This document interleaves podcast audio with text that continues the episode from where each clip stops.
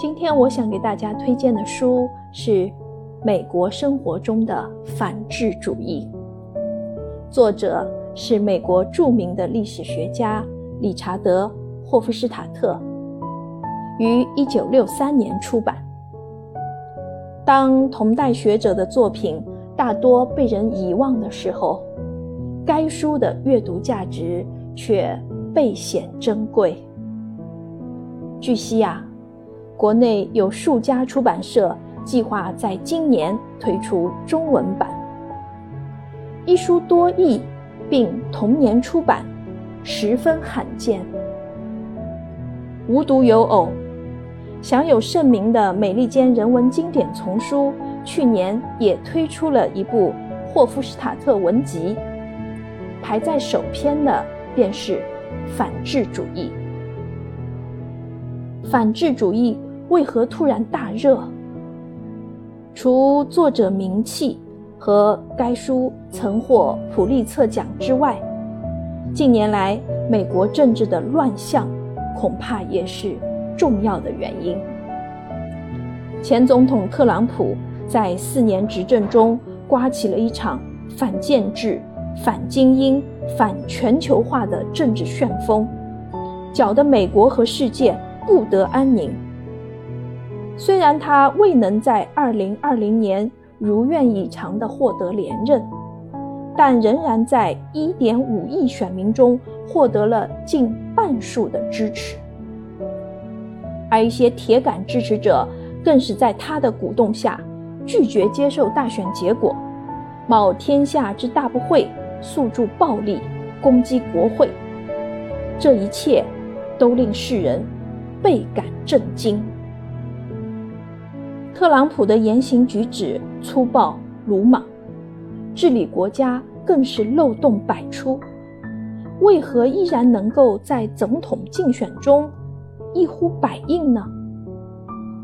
除了利益分配不公、全球化对美国霸权形成冲击、两党政治撕裂选民等原因之外，美国选民本身是否也是？特朗普现象的制造者呢？困扰当前美国的政治分裂和价值冲突，是否有更深层的历史文化乃至政治心理的原因呢？如果你对这些问题感兴趣，那么阅读反智主义将会有很大的帮助。事实上啊，反智主义。并不直接讨论选举政治或分析选民的构成，他讨论美国选民得以养成和建构的政治和社会环境。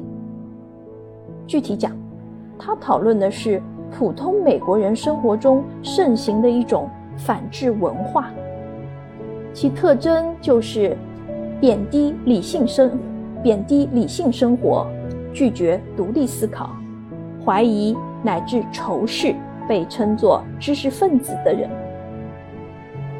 霍夫施塔特将具有这些特征的态度、思想、行为或文化称为反智主义。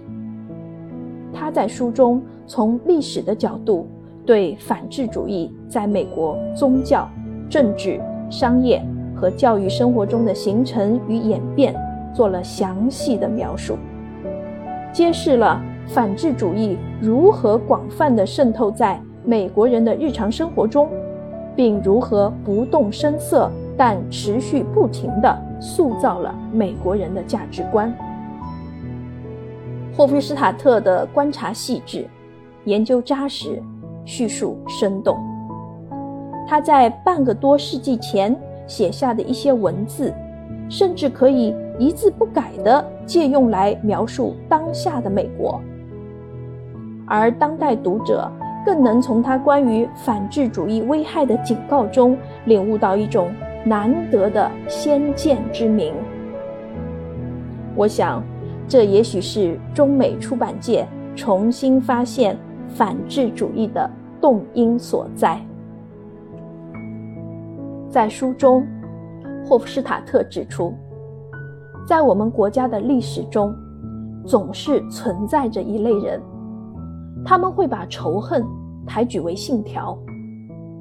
在其看来，群体的仇恨在政治领域中占有一席之地，它就类似其他某些现代社会里的阶级斗争。